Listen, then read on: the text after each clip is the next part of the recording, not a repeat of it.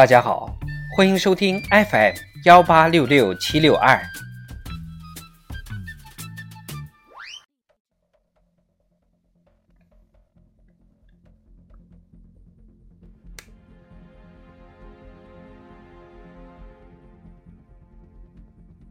庆祝中国共产党建党一百周年特别节目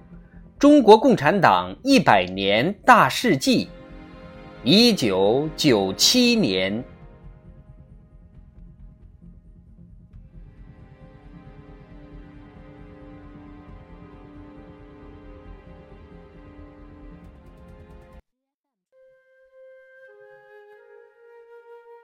一九九七年二月十九日，邓小平逝世。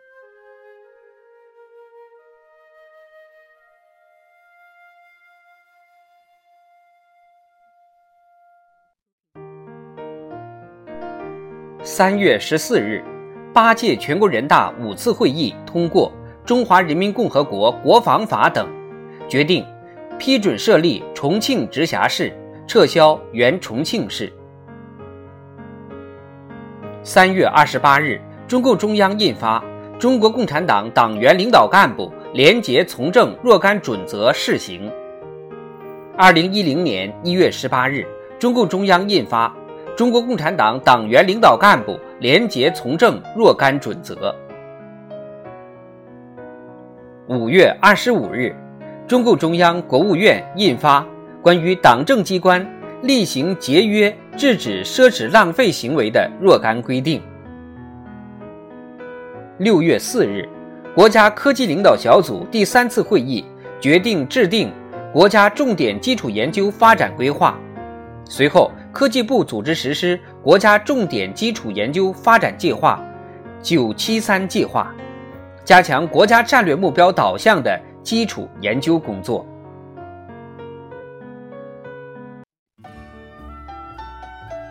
六月三十日午夜至七月一日凌晨，中英两国政府香港政权交接仪式在香港举行，宣告中国政府对香港恢复行使主权。中华人民共和国香港特别行政区成立，交接仪式后举行中华人民共和国香港特别行政区成立暨特区政府宣誓就职仪式。中国人民解放军驻港部队于七月一日零时开始履行香港防务职责。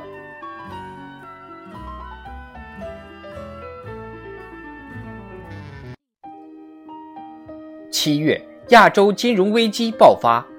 十二月六日，中共中央、国务院发出关于深化金融改革、整顿金融秩序、防范金融风险的通知。九月二日，国务院发出关于在全国建立城市居民最低生活保障制度的通知。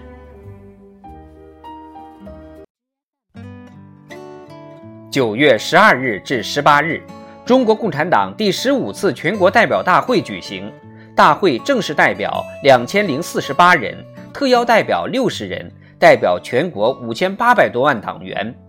大会通过的报告高举邓小平理论伟大旗帜，把建设有中国特色社会主义事业全面推向二十一世纪，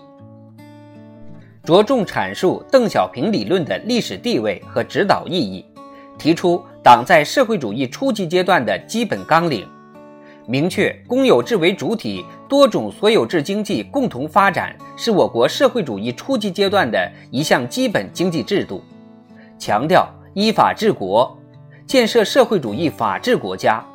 明确我国改革开放和现代化建设跨世纪发展的宏伟目标。大会通过《中国共产党章程修正案》。把邓小平理论同马克思列宁主义、毛泽东思想一道确立为党的指导思想，并载入党章。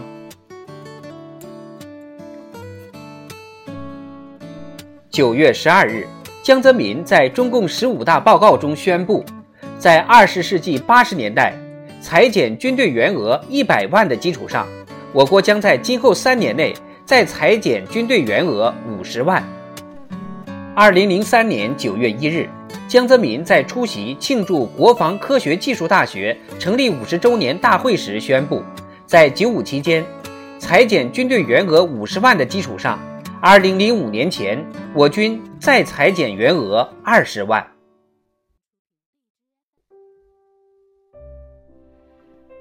九月十九日，中共十五届一中全会选举江泽民为中央委员会总书记，决定江泽民为中央军委主席，批准魏建行为中央纪委书记。